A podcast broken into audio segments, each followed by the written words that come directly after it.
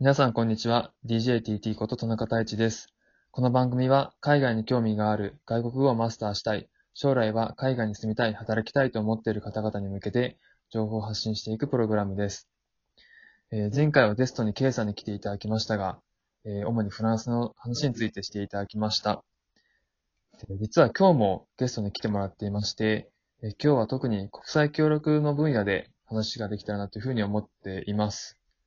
えーでは早速ですが、ゲストを紹介していこうと思います。えー玉田智弘くんです。よろしくお願いします。よろしくお願いします。玉田智弘です。わこの拍手いいっすね。ー そうそうそう。で簡単に、あの、他己紹介すると、まあ、玉田くんと僕は、僕は東京に住んでる時に同じシェアハウスに住み始めたのがきっかけで出会いました。で、国際協力に関心があるっていう点から、一気に距離が近くなったのかなというふうに思うんですけど、まあ、少し年が離れているものの、今でも仲良く遊んでたり、まあ、仕事の話をしてたりするような関係性です。で、今日はその玉田くんをゲストに招いて、え海外の話していこうと思います。じゃあ、玉ちゃん、よろしくお願いします、今日は。はい、よろしくお願いします。で最初に、簡単な自己紹介をお願いしてもいいですか、あ、わかりました。えっ、と、じゃあ、ちょっと自分の、まあ、学歴から、まあ、現在の仕事まで、まあ、簡単に説明したいと思います。うんえっ、と、まあ、自分、あの、今28歳で、えっ、と、大学は、まあ、東京理科大学の、えっ、と、理工学部の土木工学科を出ています。で、えっ、と、そのまま修士まで進んで、えー土木工学を、まあ、学生の時はずっと学んでたって感じですね。うんで、新卒の時には、えっ、と、エネルギー関係の会社に、えっ、と、入社しました。で、まあ、入社した理由としましては、えっ、と、まあ、当時、まあ、土木関係のことを学んでいて、まあ、それを学んだことを活かしたいっていうことと、あと、まあ、えっと、発展途上国に、まあ、ちょっと、携わる仕事がしたいなと思って、で、当時ちょっと、その時は、えっ、と、まあ、その海外の電力関係みたいな部分ですごい盛り上がっていたので、うんちょっと自分自身なんかそういうところで将来働きたいなと思って、で、入りました。で、そこの会社ではまあ3年ほど働かせてもらったんですけど、まあその3年間の中で、まあちょっといろいろ考え方も変わってきて、まあ軸は、まあ途上国に、まあ何かしら自分の力で貢献したいなっていうだったんですけども、その、もともとエンジニアでやっていた時に、なんかもうちょっとそのビジネスのフロントとして携わりたいなみたいなことが、まあその3年間で価値観として変わってきて、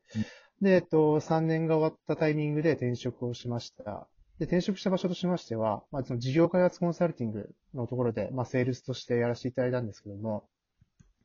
まあその、簡単に言うと、まあビジネスを作っていく、うんえ。ーような仕事をしていて、まあ、例えば大手企業さんの、おまあ、新規事業提案制度の土台を作ったり、まあ、もともとそのプロジェクトとして、まあ、コンサルティングとして入り込んで、まあ、新規事業をどんどん進めていって、お金が、えっ、と、回るような形にしていくみたいな仕事を1年間やらせていただきました。で、現在実は、えっと、もう一社、えっと、もう一回、えっと、転職をしまして、で、6月からちょっとまた新しいところで働くんですけども、まあ、軸としては変わらず、また新規事業開発っていうところで、えっ、と、まあ、違う会社で6月から働き始めるっていうような、えっ、うんと、状況です。はい。うんうんこんな感じですかね。ああ、OK です。ありがとうございます。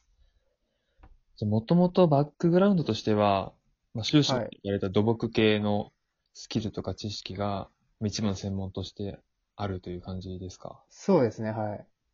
で、そこから、まあどんなきっかけで、こう、途上国に関心持ち始めたんですか？えっと、もともと、まあ、その、新卒で入った会社で、うん。まあ、結構割かし、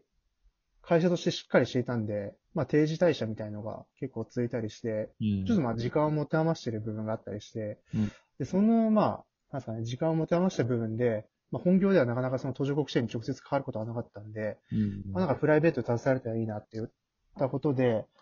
まあ、二つ始めました。で、一つは、えっ、と、まあ、太一さんが開いてくれた、まあ、ミャンマーとのビジネスの勉強会ですね。うん。で、それでまあ、えっ、と、まあ、ミャンマーとか日本で起きてる、まあ、スモールビジネスが、まあ、どういった影響を及ぼすのかとか、うん。まあ、えっと、なんでそもそもビジネスが生まれ生まれているのかみたいな部分で学んだときに、あ、なんか、こういうなんかスモールビジネスが今なんか、すごい生まれやすい環境にどんどんなっていて、まあそういった環境がなんか今後広がっていくところに、まあなんかか、途上途上国にまあ貢献できる、うんまあ可能性って大きくあるんじゃないかと思ったのがまず一つです。うん。で、あともう一個は、えっ、と、まあインドの、えっ、と、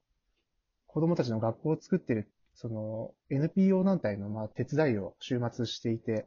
うんで、まあそこですごい一年ちょっとぐらいやらせてもらったんですけども、まあすごいなんか思いとか、まあそういう活動してる内容はなんかすごい素晴らしいものがあったんですけども、うんやっぱどうしてもそのお金の管理っていう部分でうまくちょっと組織として回っていなくて、うん。であるタイミングでちょっとお金が回らなくなって、組織の活動が縮小してしまったんですよね。うん。で、そこでなんかやっぱちょっとお金をやっぱある程度回していくことのまあ重要性みたいなのも、まあ自分の肌感覚ですごい実感して、うんで、この二つをもって、そうなんですかね、もっとより途上国に貢献できるような、うん。えーことはまあビジネスを広げていく環境を作っていくこと